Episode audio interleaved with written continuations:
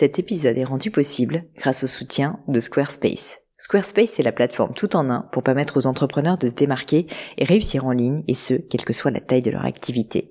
Pourquoi est-ce que j'ai choisi Squarespace comme sponsor du podcast? D'abord parce que je sais qu'ici vous êtes très nombreux à entreprendre, avoir un podcast ou un projet qui nécessite d'être valorisé sur un site web.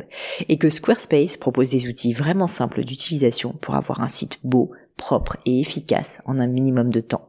Quelques exemples de fonctionnalités, des templates de sites web personnalisables et adaptatifs pour créer des sites beaux et design en un temps record, l'outil email, le nerf de la guerre pour développer votre activité et communiquer avec vos clients, ou encore leur outil SEO intégré pour émerger sur Google sans être un produit métier. Alors si vous voulez donner à votre business toutes les chances de se développer, je ne peux que vous recommander d'aller sur le site squarespace.com. En plus, Squarespace vous offre moins 10% sur votre première commande de site web ou de domaine avec le code Pauline.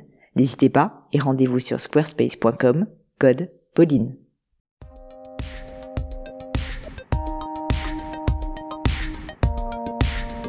Bonjour à tous, ici Pauline Léniaud et bienvenue sur mon book club.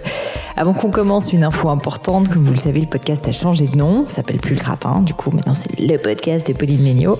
Et évidemment, le book club ne va donc plus s'appeler le book club du gratin, ça va de soi.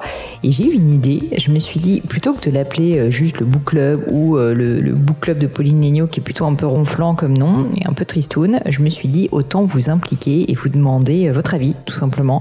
Comment est-ce que vous voudriez que le book club soit renommé? Qu'est-ce qui vous plairait comme nom?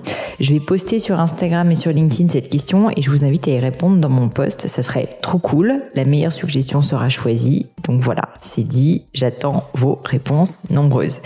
Du coup, quel est le livre que j'ai choisi pour cette rentrée 2021 Le livre de la rentrée, c'est jamais simple, je vous le dis, parce que il y a beaucoup d'attentes. Et puis moi, je veux à chaque fois choisir un ouvrage qui soit vraiment de circonstance, donc en phase, on va dire, avec l'actualité.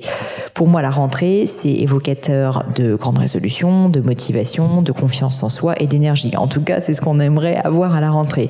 Et c'est pour ça que j'ai choisi pour ce mois de septembre The Magic of Thinking Big, un livre de David Schwartz.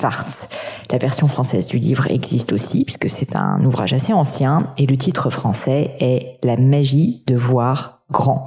Vous retrouverez cet ouvrage en librairie à la commande et bien sûr évidemment sur tous les supports online habituels type Fnac, Amazon, Kindle, etc. Et pour ma part d'ailleurs, je l'ai à la fois acheté en version papier, mais je l'ai aussi sur mon Kindle parce que c'est un livre que j'ai lu et relu plusieurs fois. Le livre de David Schwartz est plutôt court, vous allez voir, est facile à lire et vraiment, si jamais vous en sentez capable, je pense que vous devriez le lire en anglais. Le vocabulaire est vraiment accessible et je pense que cette version sera évidemment beaucoup plus agréable à lire et beaucoup plus percutante qu'une version française qui naturellement bah, sera traduite, donc peut-être un petit peu moins précise. Ce livre a un objectif simple, c'est de vous faire voir que quand on voit la vie avec optimisme et avec confiance, ce qu'il appelle donc thinking big, on finit par atteindre ses objectifs et vivre ses rêves. Surtout, on est tout simplement beaucoup plus heureux, c'est quand même le plus important.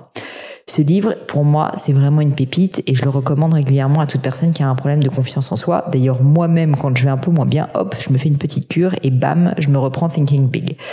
Qu'est-ce que ce livre nous explique? Comment arrêter de nous dévaloriser? Pourquoi on doit souvent arrêter de se trouver des excuses et on doit se soigner de ce que l'auteur David Schwartz appelle la maladie, le l'excusitis. Comment penser de manière plus créative, comment construire sa confiance en soi et détruire et détruire pardon la peur qui nous habite souvent, comment utiliser son environnement pour être la meilleure version de soi-même, évidemment quelque chose qui me parle, vous pouvez l'imaginer, et pourquoi l'action est la clé du bonheur.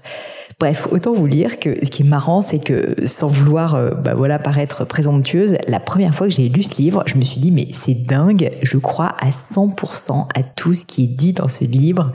Euh, c'est frappé au coin du bon sens. Limite, je dis pas que j'aurais pu l'écrire, mais franchement, c'est comme si quelqu'un avait mis sur papier tout ce que je crois depuis mon plus jeune âge. Et depuis, à chaque fois donc que je vais un peu moins bien ou que quelqu'un de mon entourage a un problème de confiance en soi, eh bien, je lui recommande ce livre. Voilà. Vous savez tout.